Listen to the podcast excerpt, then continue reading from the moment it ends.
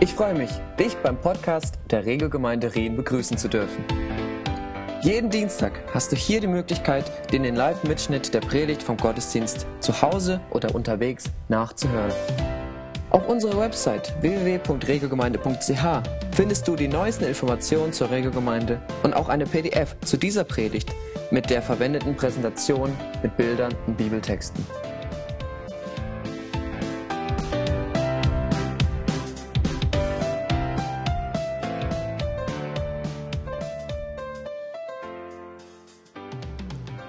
So, seid ihr bereit für die Fortsetzung, Teil 2 heute in dieser Serie Alive, lebendig. Das wünsche ich mir für mich, das wünsche ich mir für dich, dass wir lebendig werden von Gott. Nicht nur einfach am Leben sind, sondern lebendig werden mehr und mehr.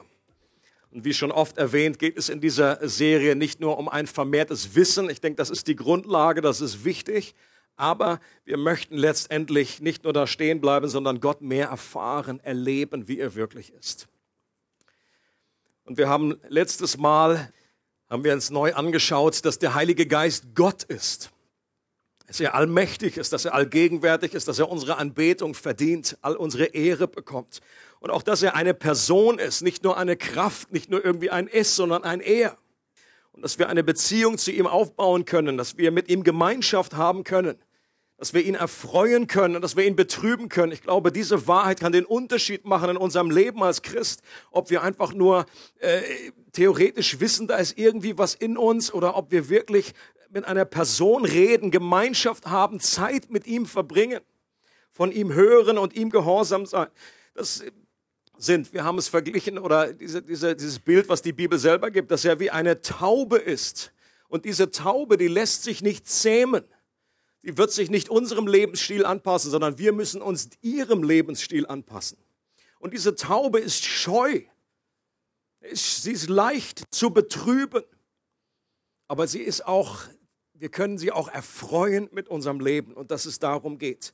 Und eine der grundlegenden Aufgaben des Heiligen Geistes ist es, objektive Wahrheiten zu nehmen und sie subjektiv für uns erfahrbar zu machen. Denn darum geht es.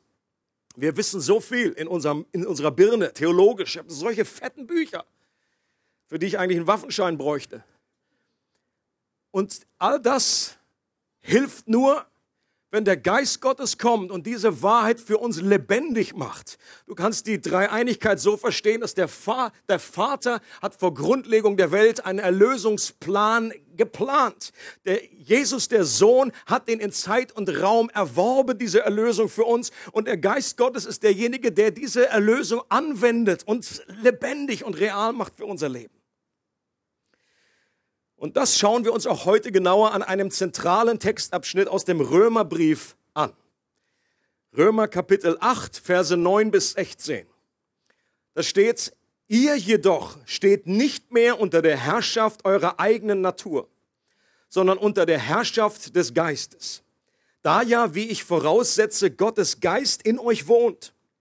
Denn wenn jemand den Geist Christi nicht hat, gehört er nicht zu Christus.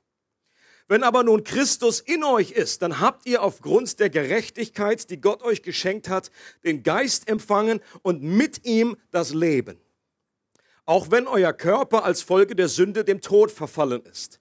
Nun ist ja der Geist, der in euch wohnt, der Geist dessen, der Jesus von den Toten auferweckt hat. Und weil, Christ, weil Gott Christus von den Toten auferweckt hat, wird er auch euren sterblichen Körper durch seinen Geist lebendig machen durch den Geist, der in euch wohnt. All das, liebe Geschwister, verpflichtet uns, aber nicht unserer eigenen Natur gegenüber, so als müssten wir unser Leben von ihr bestimmen lassen. Wenn ihr euer Leben von eurer eigenen Natur bestimmen lasst, müsst ihr sterben.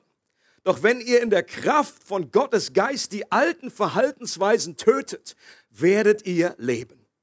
Denn alle, die von Gottes Geist geleitet werden, sind seine Söhne und Töchter. Denn der Geist, den ihr empfangen habt, macht euch nicht zu Sklaven, sodass ihr von neuem in Angst und in Furcht leben müsst. Er hat euch zu Söhnen und Töchtern gemacht. Und durch ihn rufen wir, aber Vater. Ja, der Geist selbst bezeugt mit unserem Geist, dass wir Gottes Kinder sind. Dieses Kapitel ist außergewöhnlich, ist grundlegend, ist total wichtig. Gleichzeitig glaube ich, dass viele Christen irgendwie lesen und sagen, schön, lass uns weiterlesen. Es ist nicht, nicht ganz so einfach zu verstehen.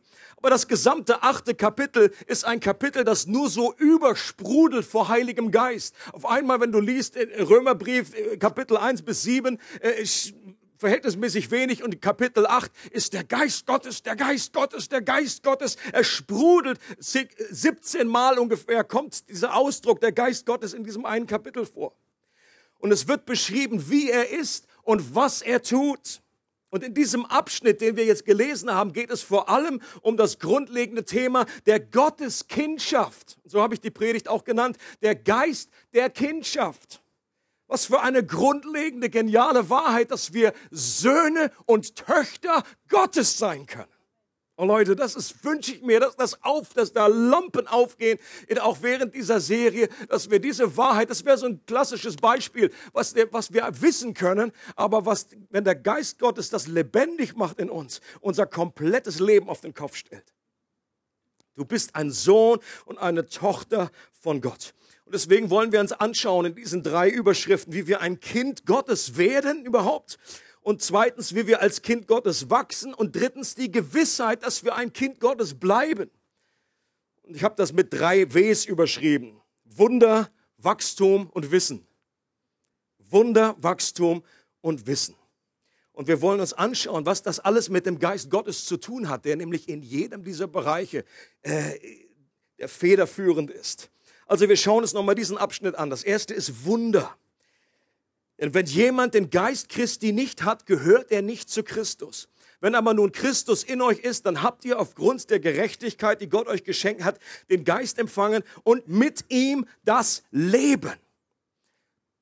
Hier wird das Wunder der neuen Geburt beschrieben, dass der Heilige Geist bewirkt. Durch ihn empfangen wir neues Leben. Alive. Er macht lebendig. Jesus sagt in Johannes 6, der Geist ist es, der lebendig macht. Und als Nikodemus, der Pharisäer, nachts zu Jesus kam, machte Jesus ihm klar, dass seine eigenen guten Werke, seine eigene Gerechtigkeit nicht ausreichen, um vor Gott zu bestehen. Und wenn das schon für einen Pharisäer galt, dann gilt das für alle Menschen. Denn die Pharisäer waren damals die absolut, die, äh, extremer konnte man seine, seine, seinen Gehorsam dem Gesetz gegenüber nicht leben. Die waren total abgedreht aus ihrer Sicht positiv. Sie wollten, dass, dass der Messias zurückkommt. Sie, sie wollten, dass äh, Gott sein Reich bauen kann und sie waren unwahrscheinlich diszipliniert. Die fasteten also nicht nur während vor Ostern, äh, kannten sie noch nicht. Die, die fasteten zwei, dreimal die Woche und äh, haben sich genau um das Gesetz gekümmert. Sie haben nichts anderes getan, als nur äh, darauf zu achten, dass sie möglichst nach ihrer eigenen Gerechtigkeit alles dem i-Tüpfelchen nach erfüllen. Und Jesus sagt zu ihm, er unterbricht ihn und sagt, pass auf, du musst von neuem geboren werden, sonst wirst du das Reich nicht sehen. Und er so, äh, wieso das denn? Und was wir alle brauchen, was ein Nikodemus brauchte und was jeder von uns braucht, ist eine neue Geburt. Jeder Mensch ist die, durch die natürliche Geburt am Leben. Aber wirklich lebendig sind wir erst, wenn wir eine zweite Geburt von Gott erlebt haben, von, von oben her. Und so sagt Jesus in Johannes 3, natürliches Leben bringt natürliches Leben hervor. Das haben die meisten Mütter erlebt. Geistliches Leben wird aus dem Geist geboren. Darum sei nicht erstaunt, wenn ich dir sage, ihr müsst von neuem geboren werden. Und das ist nötig, weil wir als Menschen nicht nur ein bisschen lediert sind, sondern tot sind in Übertretung und Sünde. Das ist ein Riesenunterschied. Manche Menschen denken, naja gut, klar habe ich meine Macke. Jeder hat so eine Macke. Aber die Bibel redet von mehr als einer Macke. Wir haben nicht nur eine Delle, wir sind nicht nur lediert, wir sind tot. Und deswegen brauchen wir nicht nur ein bisschen moralische Unterweisung, so ein bisschen, manche verstehen so die Bibel als so ein Selbsthilfebuch oder schlagen die Bergpredigt auf und sagen, ah, das sind schlaue Ideen drin, das ist gut, wenn mal die alle so danach leben würden, überall Frieden und den anderen lieben und so weiter. Aber das reicht alleine nicht aus. Wir brauchen mehr als kosmetische Veränderung. Wir brauchen eine Auferweckung von den Toten. Wir brauchen das neue Leben, das von Gott kommt. Eine Wiedergeburt. Und Jesus hat gesagt, auch zu Nikodemus, wer nicht aus Wasser und Geist geboren wurde, der kann das Reich Gottes noch nicht einmal sehen, geschweige denn in dieser neuen Realität leben. Geist, geboren aus Wasser und Geist. Ich bin der Überzeugung, dass sich Wasser hier nicht auf die Wassertaufe bezieht. Denn die konnte Nikodemus noch gar nicht kennen. Diese christliche Taufe, die gab es noch gar nicht. Und Jesus ging davon aus, dass Nikodemus eigentlich checken sollte. Er sagt ihm, du bist der Lehrer Israels und weißt das alles nicht. Das bedeutet, es muss etwas aus dem Alten Testament gewesen sein, was klar ist für ihn, was das mit dieser neuen Geburt auf sich hat. Und ich glaube, worauf Jesus anspielt, ist eine Stelle aus Hesekiel Kapitel 36. Da heißt es, und ich werde reines Wasser auf euch sprengen. Und ihr werdet rein sein von all euren Unreinheiten und von all euren Götzen werde ich euch reinigen. Und ich werde euch ein neues Herz geben und einen neuen Geist in euer Inneres geben. Und ich werde das steinerne Herz aus eurem Fleisch wegnehmen und euch ein fleischernes Herz geben. Und ich werde meinen Geist in euer Inneres geben und ich werde machen, dass ihr in meinen Ordnungen lebt und meine Rechtsbestimmungen bewahrt und tut Nikodemus diese Stelle verstanden hätte, dann wüsste er, wovon Jesus redet, von der neuen Geburt.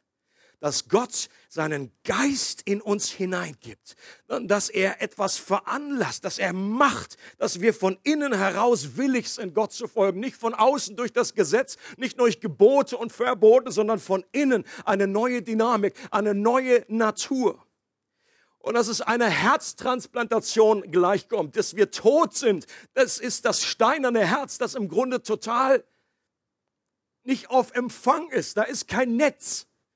Ja, in der heutigen Zeit würden wir sagen, ich habe kein WLAN. Im Alten Testament haben sie so ausgedrückt, ein steinernes Herz. Da bewegt sich nicht viel an dem Herz. Das ist versteinert.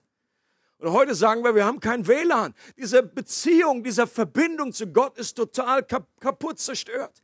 Und jetzt geht es darum, dass dieses Herz, das alte Herz rausgenommen wird, ein neues, fleischernes Herz reingesetzt wird, damit wir wieder neu Empfang haben und wieder neu mit Gott verbunden sind. Und dieses Wirken des Geistes Gottes in der Wiedergeburt, diese Herztransplantation vergleicht Jesus mit dem geheimnisvollen Wehen des Windes in Johannes 3, um zu zeigen, dass der Geist Gottes frei ist. Er, sagt, den Wind, den können, wir, den können wir nicht richtig fassen, den können wir nicht manipulieren. Der Wind ist frei.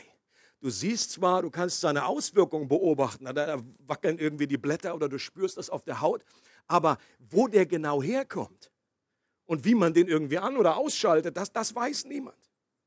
Und Gott gebraucht uns in diesem Prozess dieses, dieses der Wiedergeburt, indem wir das Evangelium verkündigen, seine Worte, die Geist und Leben sind, weitergeben. Und doch liegt dieses Wunder der neuen Geburt außerhalb unserer Kontrolle.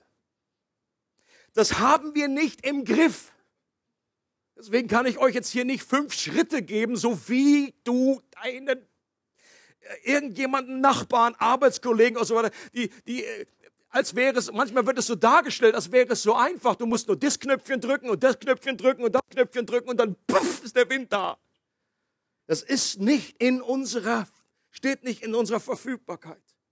Wir können nicht garantieren, dass wenn wir diesen und diesen, diesen Schritt gehen, wenn wir das sagen, ist doch manchmal verrückt. Manchmal hast du etwas formuliert und gesagt und bei diesem Menschen ist plötzlich der Wind da, ist etwas am Wirken in seinem Leben und dasselbe machst du bei einer anderen Person und dann passiert es nicht. Warum? Weil es der Wind ist, der frei ist, der souverän ist. Und das Wirken des Geistes in der Wiedergeburt bleibt geheimnisvoll. Es bleibt ein Mysterium. Aber seine Auswirkungen kann man sehen, wenn ein Mensch sich verändert. Wenn plötzlich da die Blätter anfangen zu wackeln in seinem Leben und sich etwas bewegt, er lebendig wird vor Gott möchte ich fragen, hast du dieses Wunder schon erlebt? Bist du zum zweiten Mal geboren worden?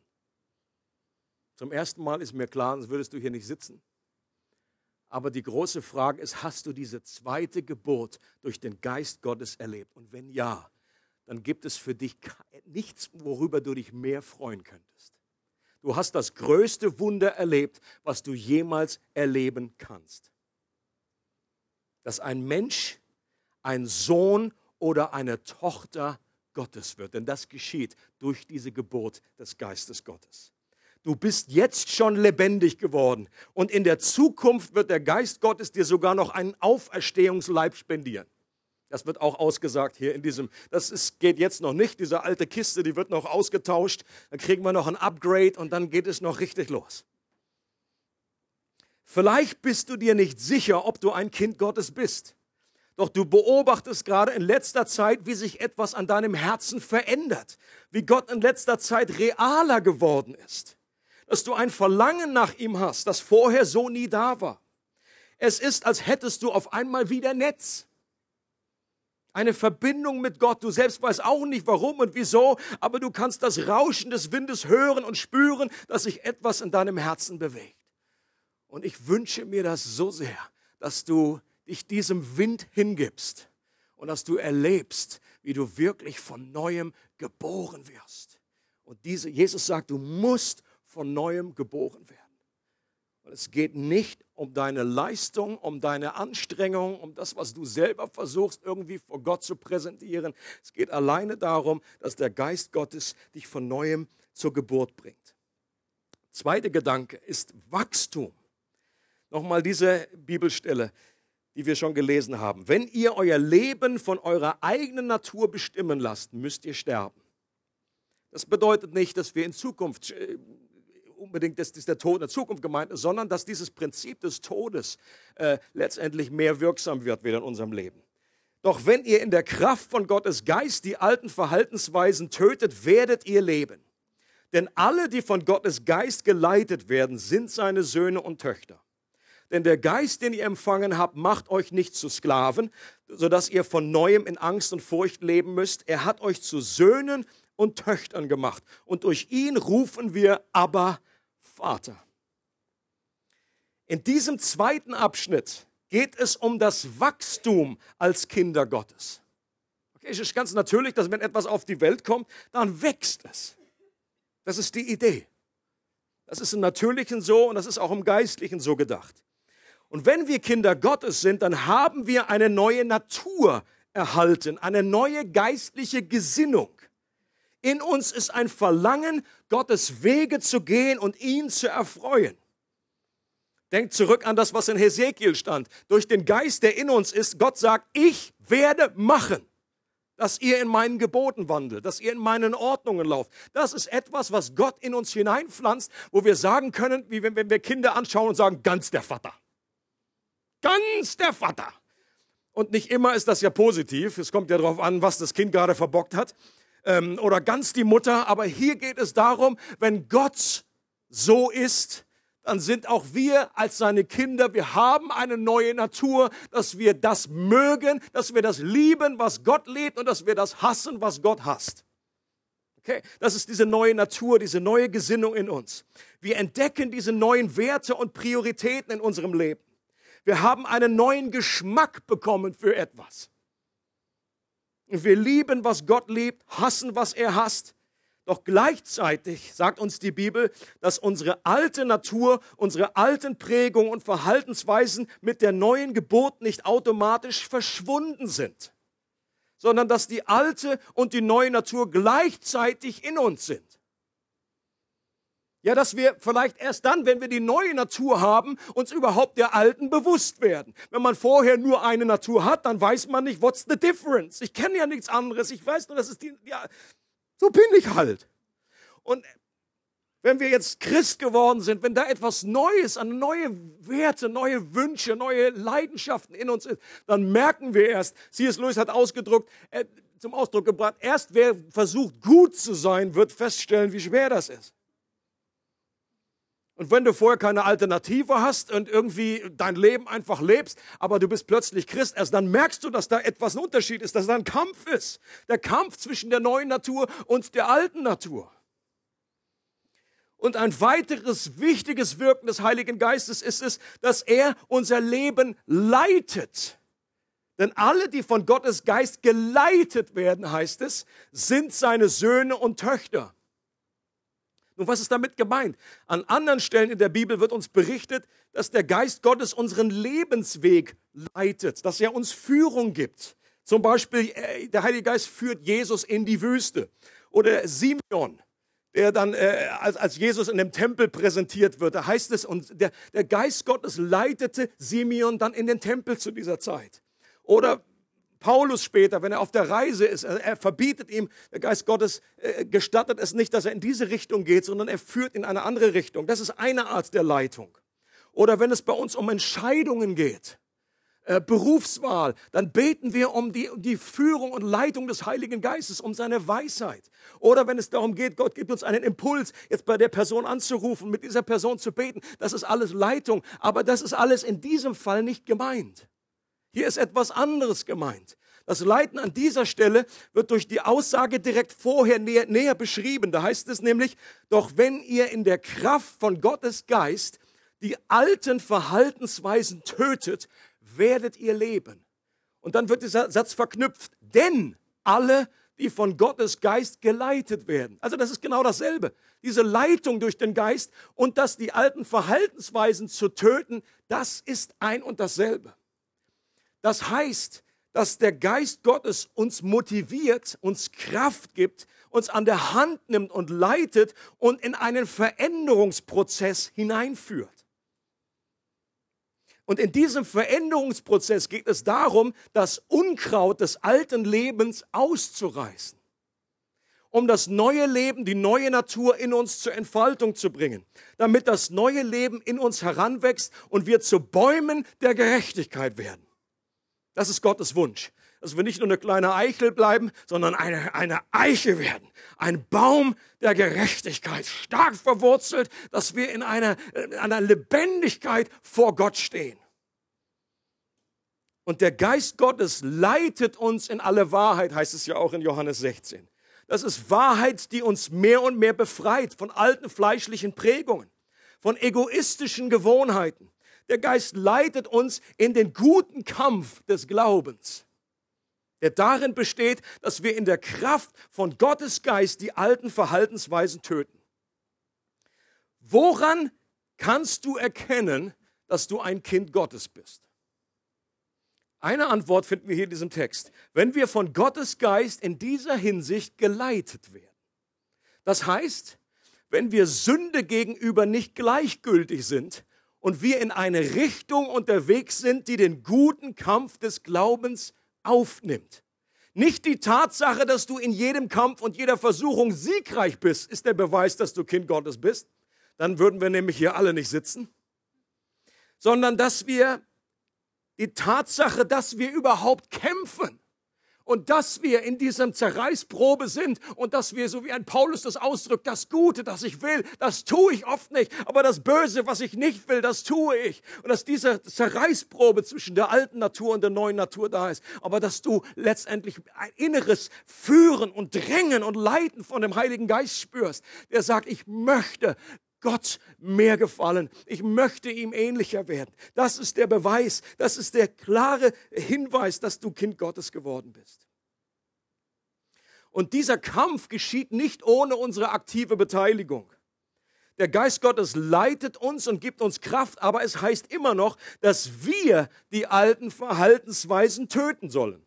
Okay, wir können uns nicht einfach nur irgendwie so hinsetzen und äh, Hängematte und sagen, jo, mach mal, Herr, sondern es ist ein aktives Miteinander. Gott gibt uns die Kraft, aber wir müssen töten. Ich hoffe, das wird jetzt nicht rausgeschnitten aus der Predigt, nur der eine Satz. Wir müssen töten. Wir müssen all das töten, was dem wahren Leben im Wege steht in uns. Darum geht es.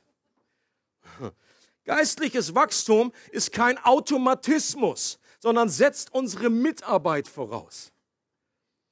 Und wie sieht das konkret aus? Ich glaube, viele Christen, ich habe auch lange irgendwie das immer gelesen gesagt, okay, wie, wie sieht das in der Praxis aus? Wie mache ich das? Wie sieht das Töten unserer alten Verhaltensweisen aus? Die Puritaner hatten einen extra Begriff dafür, Mortification. ganze Bücher drüber geschrieben. Das war lange Zeit, 17. Jahrhundert, 18. Jahrhundert. Da wusste man, wovon man redet. Da war das noch ein Thema, wo man noch Bücher gekauft hat, eine Alpha-Buchhandlung. Stell dir vor, das Buch heute steht da Mortification in zehn Schritten. Das kauft keine Sau. Das ist irgendwie nicht so besonders prickelnd für uns. Wir wollen einfach leben im Überfluss. Wir wollen das und das. Ja, das will der Geist Gottes auch. Aber du brauchst, dass das Alte, wenn du im Garten irgendwie arbeitest, ich, also ich habe davon gelesen, dann gibt es Unkraut, was dem wahren Leben da irgendwie äh, die Luft zuschnürt oder die Wurzeln, die wachsen da überall rüber. Und wenn du das wahre, wenn du eine wahre Liebe zu dem echten Leben, zu den echten Rosen hast, was auch immer du da pflanzt, dann hast du einen Hass auf diesen Unkraut. Auch wenn das auch irgendwie von Gott kommt, aber das vergisst du dann in diesem Moment. Du sagst, das muss ich töten, das muss ich ausrupfen. Und das Unkraut einfach nur auszureißen, ohne sich auch um die Wurzel zu kümmern, wird auf Dauer keine Veränderung bringen. Dummerweise. Hier die erste prophetische Stöhnen, was ich hier höre. Leute, wir werden den Kampf nicht gewinnen, indem wir die Ärmel hochkrempeln und jetzt aus eigener Kraft versuchen, gegen alte Gewohnheiten vorzugehen und gegen Versuchungen zu bestehen. Das wird nicht klappen. Du wirst immer wieder an den Punkt kommen, oh Gott, ich bin schon wieder bei dir. Gott, bitte vergib mir. Ich verspreche dir, nächstes Mal, ich gebe mir mehr Mühe. Ich strenge mich mehr an. Falsches Gebet. Nicht vermehrte Anstrengung, sondern vermehrte Anschauung ist der Schlüssel. Wir gehen nicht direkt gegen Sünde vor, sondern indirekt, indem wir die Wurzel des Problems, unsere Herzensmotive hinter den Sünden aufdecken. Das ist der Punkt. Wenn wir sündigen, wenn wir in einer Sünde verstrickt sind oder versklavt sind, dann hilft es nicht nur, natürlich sollten wir die Sünde meiden auf der einen Seite, aber das alleine wird es nicht bringen. Wir müssen uns fragen, was ist das Wurzel dahinter? Warum sündige ich in diesem Bereich? Und die Bibel verknüpft das mit folgender Aussage. Denn der Geist, den ihr empfangen habt, macht euch nicht zu Sklaven, sodass ihr von neuem in Angst und Furcht leben müsstet. Er hat euch zu Söhnen und zu Töchtern gemacht und durch ihn rufen wir aber Vater. Auch hier wieder ein Denn, auch hier wird wieder dieser eine Satz mit dem anderen verknüpft. Jede Art von Sünde, ob es Zorn ist in deinem Leben, ob es übermäßige Sorgen ist, was dich umtreibt, ob es Bitterkeit ist, ob es Habsucht ist, ob es sexuelle Begierde ist, lässt sich letztlich auf ein Leben als Sklaven zurückführen. Und das gilt eben auch als Christ, dass wir noch unter dem Gesetz leben und unsere Beziehung zu Gott noch mehr dem, ein, ein, dem eines Dieners ähnelt, obwohl wir Söhne sind. Das kannst du durchbuchstabieren und ich möchte dich einladen, nimm dir Zeit, wenn du in einer Sünde immer wieder und immer wieder an demselben Punkt, dann, dann äh, mach, mal, mach mal Auszeit und setz dich hin und frag den Heiligen Geist nicht nur euch oh, und sag ihm nicht nur, ja, ich, ich gelobe Besserung, nächstes Mal, nächstes Mal wird es besser werden, sondern bitte ihn, dir zu zeigen, was ist die Wurzel von diesem Ding. Wenn ich ständig mit Sorgen unterwegs bin, dann bedeutet das eigentlich, dass ich noch als Weise unterwegs bin. Dass ich nicht wirklich in der offenbarten Wahrheit lebe, dass da ein Vater ist, der sich um mich kümmert, der für mich sorgt. Wenn ich mit sexueller Versuchung unterwegs bin, dann ist letztendlich der Klick auf, das, auf, den nächsten, auf die nächste Webseite oder das Anschauen von, der, von, von dem Film letztendlich ein inneres Frag den Geist Gottes, was steckt dahinter? Was ist die Wurzel von dem? Und du wirst feststellen, der Geist Gottes wird dir zeigen, du lebst noch als ein Sklave. Du lebst noch in einer Dienstbeziehung. Du lebst noch in Angst. Einer Angst und einer Furcht lebst oder ständig irgendwie davor, oh, oh, was passiert noch? Wird mich Gott jetzt verstoßen? Werde ich jetzt irgendwie, äh, wird Gott dann nicht zufrieden sein mit mir? Wird er mir seine Liebe irgendwann entziehen? Ein klares Zeichen dafür, dass du noch in dieser Dienstbeziehung lebst. Sondern auch sexuelle Versuchung ist letztendlich ein Schrei, ein Hunger nach der Liebe des Vaters, die dir fehlt. Und der Geist Gottes möchte dir helfen, dir aufzeigen, dass diese Liebe des Vaters, dass du wirklich ein Sohn bist. Denkt an das Gleichnis von den beiden verlorenen Söhnen. Der eine, der eben verloren war in der Welt und der andere auf dem Feld. Und wenn wir zurückkommen und dieser, dieser verlorene Sohn, der immer beim Vater war, aber er lebte in einer Sklaven, in einer Dienstmentalität, hat innerlich Listen geführt und gesagt, Gott, jetzt irgendwann so dieses Anspruchdenken, ich habe dir so lange gedient und nichts bekomme ich von dir. Das ist diese Aussage ist ein klarer Hinweis darauf, dass du die Liebe des Vaters noch nicht richtig in der Tiefe das ergriffen hast, dass dein Herz das noch nicht richtig erfasst hat. Jede Art von Sünde lässt sich darauf zurückführen. Wir leben in Furcht vor Strafe, in Angst erwischt zu werden. Wir leben so, als wenn wir Gott etwas beweisen müssten.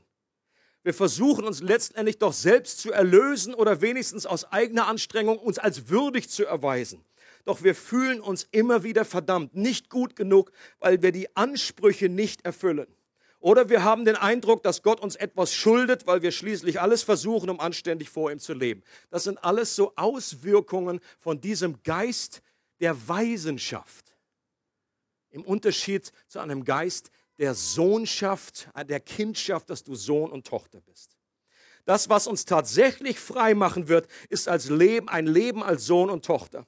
Wenn der Geist Gottes die Wahrheit, dass Gott mein Vater ist, der wohlgefallen hat an mir, der total für mich ist, mich liebt, in meinem Herzen aufleuchten lässt, mir lebendig macht, erst dann werde ich in der Lage sein, alte Gewohnheiten und Sünden abzulegen. Erst dann.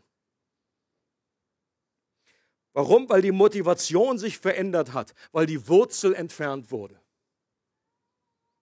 Und selbst wenn Gott mich zurechtweist, mich ermahnt und erzieht, wie es in Hebräer 12 heißt, dann geschieht das deswegen, weil ich ein Sohn bin.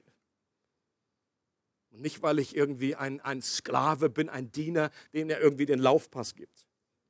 Der Ruf aber Vater ist der Beleg dafür, dass diese Wahrheit nicht nur theoretisch, theologisch bejaht wurde, sondern erlebt wird. Erlebt wird.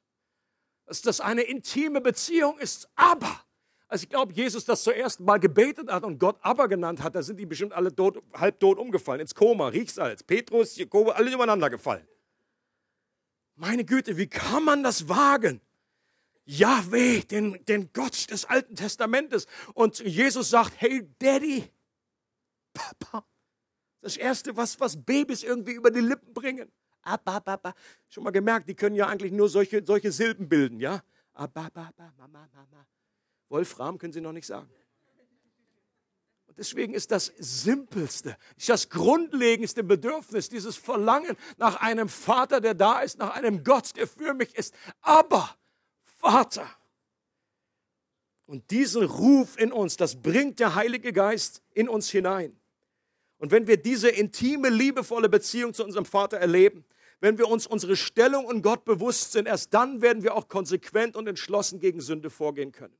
Nicht, weil wir das müssen, weil wir Angst haben, erwischt zu werden, oder Angst haben vor Strafe, sondern weil wir die Gemeinschaft intensiver wollen und Gottes Leben in uns Raum geben wollen. Ich erinnere mal an die Story aus der griechischen, griechischen Mythologie, hatte ich an verschiedenen äh, Zeiten schon mal erwähnt. Ihr erinnert euch vielleicht, wenn ihr das noch in der Schule kennt, aus der Reise des Odysseus. Da gab es dann auf diesem Weg mit den, mit den Schiffen, kamen sie an dieser Insel vorbei, die, die voller Sirenen war. Also das waren so Wesen. Das waren jetzt nicht so eine Martinshörner. Also Sirenen und die haben gesungen in einer verführerischen Art und Weise, die den Leuten den Kopf und das Herz gestohlen hat, sodass sie dann stumpf einfach, oh, Sirene, Sirene, haben wir ihr Schiff einfach auf die Küste zugesteuert und sind alle untergegangen. Und Odysseus hatte davon gehört, er wollte aber das unbedingt hören Deswegen hat er seinen Mann gesagt, okay, ihr verstopft euch alle die Ohren, damit ihr das nicht hört. Ich will das aber hören, aber fesselt mich an den, an den Mast, dass man dran ist. Okay. Und, und was passiert ist, ist, er ist da zwar nicht ihnen gefolgt, aber nur, weil er gefesselt war an den Mast. Sein Herz wollte im Grunde dahin gehen. Sein Herz war verloren. Er sagte, das ist diese Versuchung ist so stark. Bei vielen Christen ist die, ist die Strategie, um mit Sünde, mit Versuchung umzugehen, ähnlich. Okay? Wenn, wenn, wenn du, wenn du Porno Versuchungen hast, dann ist es sehr gut, einen Filter einzubauen, um einfach dieser Versuchung aus dem Wege zu gehen. Wenn es aber nur dabei bleibt, dann wirst du letztendlich so sein wie Odysseus, der dann praktisch an den Mast gefesselt ist. Du hast nur Angst, dass du erwischt wirst. Du hast Angst, dass Gott irgendwann sagt, jetzt ist irgendwie wie genug. Und du wirst aber immer noch in deinem Herzen diese Versuchung haben, wirst nicht wirklich frei sein. Die Freiheit der Kinder Gottes ist noch etwas viel Größeres. Und auch in der griechischen Mythologie gibt es eine weitere, eine andere äh, Strategie. Der, der, der Mann Jason, ist auch gefahren und er hat, was er gemacht hat, ist, er hat sich nicht fesseln lassen an, einen Mast, sondern er hat sich äh, Orpheus aus der Unterwelt. Orpheus konnte unglaublich schön musizieren. Und seine Strategie war, ich setze den neben mich und dann, wenn die Sirenen anfangen, ihr Verlockung zu singen, lasse ich den spielen. Und sein Lied war viel, viel schöner und hat diese Versuchung übertrumpft, sodass sie ihren Reiz verloren hat. Und das ist genau das, was der Geist Gottes in uns bewirken möchte. Er, er, er ist im, im, Bild gesehen. Er ist dieser, der, der spielt dieses Lied des Vaters, der über uns singt. Ich liebe dich. Ich bin für dich. Es gibt keine Verdammnis mehr für dich. Und je mehr wir dieses Lied hören, desto mehr wird diese Versuchung an Kraft verlieren. Leute, und ich weiß es aus eigener Erfahrung. Ich weiß es aus eigener Erfahrung, dass es ein Riesenunterschied ist, ob du mit Sünde, ob du mit Pornografie umgehst wie ein Sklave oder ob du umgehst und wie ein Kind die Sohnschaft zu verstehen von Gott, dem Vater und dadurch in eine Freiheit hineinkommst. John Piper sagt, ich kenne keinen anderen Weg für den langfristigen Triumph über Sünde, als sich mit Hilfe einer überragenden Zufriedenheit in Gott von ihr zu distanzieren. Okay? Riesenunterschied. Das eine ist einfach nur deine eigene Disziplin und das andere ist, du erlebst eine größere, schönere Melodie. Aber das setzt Zeit voraus. Nicht nur gegen die Sünde zu kämpfen, sondern einfach sich abzuwenden und zu sagen, Gott, ich möchte, dass du, Heiliger Geist, mit mir Zeit verbringst, dass du mir diese, diese Wahrheit der Liebe des Vaters offenbarst. Und bitte äh, zeige mir, wo die Wurzeln sind. Ich möchte nicht nur oben Unkraut ewig jahrelang abrupfen und das wächst ständig immer nach. Ich möchte, dass das mit der Wurzel rausgehoben wird und dass ich wirklich frei werde, dass die neue Natur in mir äh, durchkommt. Dritter und letzter Punkt habe ich genannt Wissen. Und da ist nicht nur das Kopfwissen gemeint, sondern ein echtes Wissen, was, was von Gott kommt, eine Gewissheit, dass er uns etwas offenbart. Da heißt es ja, der Geist selbst bezeugt mit unserem Geist, dass wir Gottes Kinder sind. Das heißt also hier nicht nur unser Geist selber bezeugt es, wir haben auch diese Gewissheit schon in uns, sondern der Heilige Geist selbst bezeugt es uns obendrauf. Ich glaube, dass hiermit noch eine weitere Dimension des Wirkens des Heiligen Geistes gemeint ist. Etwas, das uns eine unerschütterliche Gewissheit gibt. Eine Sicherheit, dass wir diese Stellung als Söhne und Töchter niemals verlieren werden. Denn da, genau darum geht es in diesem ganzen Kapitel. Manche äh, Kommentatoren sagen, hier geht es um den Heiligen Geist in Chapter 8, aber manche sagen, nein, nein, es geht um die Gewissheit, dass uns nichts trennen kann von der Liebe Gottes, egal was kommt. Ihr seid in Christus und nichts wird das jemals verändern. Und das Wort bezeugen ist interessant, ist ein juristischer Ausdruck, der an ein Gericht erinnert. Ein Zeuge, der auftritt und einen Tatbestand bezeugt und damit den Fall gewinnt vor den ganzen Geschworenen. Kommt ein Zeuge und er sagt, excuse me, ich, hab noch, ich bin noch ein Zeuge spät, etwas verspätet. Und, und er äh, bezeugt etwas und damit ist der Fall gelöst. Fürsprecher haben wir letzten Sonntag gehört, ist ebenfalls ein Begriff, der im Gericht benutzt wurde. Herzlich willkommen, Kinder zurück. Fürsprecher wird in der englischen Bibel wie übersetzt? Hat auch eine juristische Bedeutung. Und zwar heißt es dort der Advokat. Silvia, jetzt müsstest du gleich kommen und dann erklären, was der Advokat ist. Ich habe es mal in der Wikipedia nachgeschlagen. Interessanterweise heißt es, das Wort Advocatus ist das lateinische Verb advocare, heißt herbei oder hinzurufen und kann daher mit der Hinzugerufene übersetzt werden. Ist exakt das, was Jesus sagt. Der Helfer ist der zur Hilfe herbeigerufen worden, ist der Heilige Geist, ist unser Advokat. Und der Schlüssel um das, und, und Jesus hat gesagt, dass es ein anderer Advokat ist. Okay, er kommt und er ist ein anderer Advokat. Und das heißt, der Schlüssel, um zu verstehen, was dieser zweite Advokat ist, ist zu verstehen, was macht der erste. Und von Jesus wird eben auch gesagt, dass er der Advokat ist. Und zwar nicht im Johannesevangelium, sondern in seinem Brief. Da heißt es in 1. Johannes 2, meine lieben Kinder, er schreibt auch an euch Kinder, meine lieben Kinder, ich schreibe euch diese Dinge, damit ihr nicht sündigt.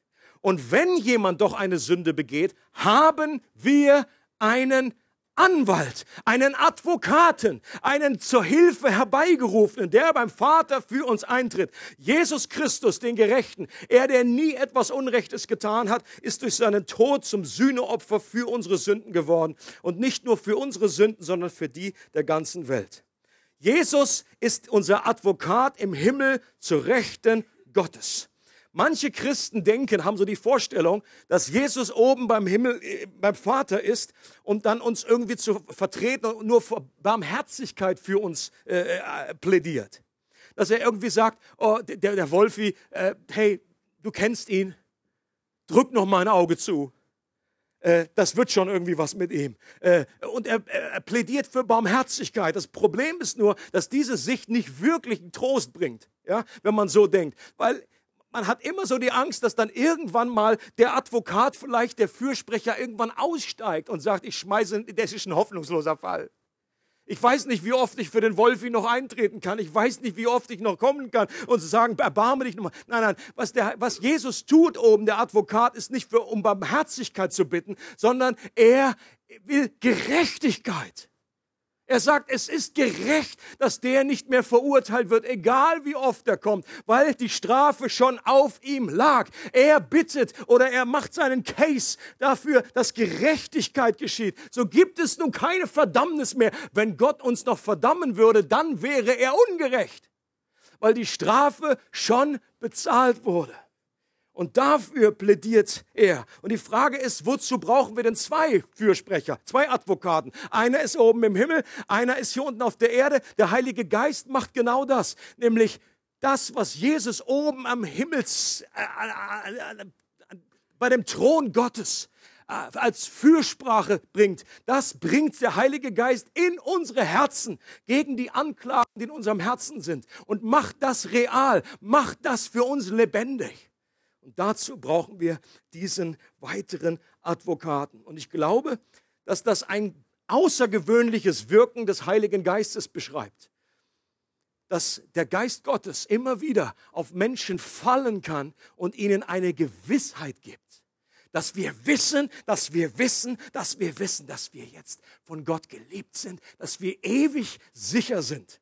Ich möchte euch zum Schluss noch eine solche, so eine Begebenheit vorlesen wo das passiert ist. John Bunyan. Habe ich an verschiedener Stelle schon mal gebracht. John Bunyan sagt, und John Bunyan war damals schon ein Mann Gottes. Er war schon lange Christ. Aber er lebte immer noch in dieser Furcht, okay, was ist, wenn ich mich irgendwie gegen den Heiligen Geist versündige. Das war so sein großes Thema. Was ist, wenn ich irgendwie untreu werde? Gibt es irgendwann einen Punkt, wo Gott sagt, jetzt ist fertig, jetzt ist das, ist das maßvoll? Und John Bunyan sagt, eines Tages, als ich am Feld entlang ging, das ist immer gut, am Feld entlang gehen, fiel dieser Satz auf meine Seele. Deine Gerechtigkeit ist im Himmel. Und in dem Moment hat der Heilige Geist einen Satz, eine Wahrheit benutzt, die er schon lange kannte und hat sie lebendig gemacht und sein komplettes Leben verändert. Und mit den Augen meiner Seele sah ich Jesus Christus zur Rechten Gottes. Dort sagte ich, war meine Gerechtigkeit. So dass egal wo ich war und was ich tat, Gott nicht von mir sagen könnte, ihm fehle meine Gerechtigkeit, denn diese war ja gerade vor ihm. Ferner sah ich auch, dass es nicht meine gute Herzensverfassung war, die meine Gerechtigkeit besser machte und ebenso wenig meine schlechte Verfassung, die meine Gerechtigkeit schlechter machte. Denn meine Gerechtigkeit war Jesus Christus selbst, derselbe gestern und heute und in Ewigkeit. Jetzt fielen meine Ketten in der Tat von meinen Füßen. Ich wurde von meinen Bedrängnissen und Schellen gelöst. Meine Versuchungen flohen ebenso davon, sodass von dieser Zeit an diese furchtbaren Schriften von Gott über die unverzeihliche Sünde aufhörten, mich zu plagen. Jetzt ging ich auch nach Hause voller Freude über die Gnade und die Liebe Gottes. Und das ist genau ein Beispiel dafür, dass der Geist Gottes an bestimmten Momenten in unserem Leben kommen kann und uns bezeugt dass wir Kinder Gottes sind. Und ich möchte uns gerne alle einladen zum Schluss, dass wir füreinander beten, genau für diese verschiedenen Ebenen, dass wir erkennen, dass Gott unser Vater ist. Right? Dass ihr einen Vater im Himmel habt. Nicht nur einen menschlichen Vater, eine menschliche Mutter, sondern einen Vater im Himmel dass ihr erkennt, dass der Geist Gottes real ist, dass er lebendig ist, dass er eine Person ist, die ihr erfahren könnt. Ich möchte auch die Kinder mit einladen, dass wir zusammen beten, dass ihr füreinander betet, dass wir für euch beten, dass ihr auch für Erwachsene betet. Vielleicht bist du, hast du dieses, dieses, diese Vaterschaft noch nie erlebt und du bist und du hast aber dieses, dieses, du hörst diesen Sausen des Windes in deinem Leben und sagst, ich möchte ein Kind des Vaters werden. Ich möchte, dass diese Wiedergeburt, diese zweite Geburt in mir passiert. Oder du lebst mehr in dieser Dienstbeziehung und du merkst, du kommst immer wieder an einen Punkt deines Lebens, hast du keinen Durchbruch, hast du immer wieder, äh, diese ist die Versuchung zu stark und es ist dir ein Zeichen, ist dir heute klar geworden, dass es vielleicht damit zusammenhängt, dass du diese Wahrheit, dass du ein Kind Gottes bist, dass du sicher bist in ihm, noch nicht richtig in deinem Herzen gelandet ist. Dann möchte ich dich einladen, dass wir dafür beten.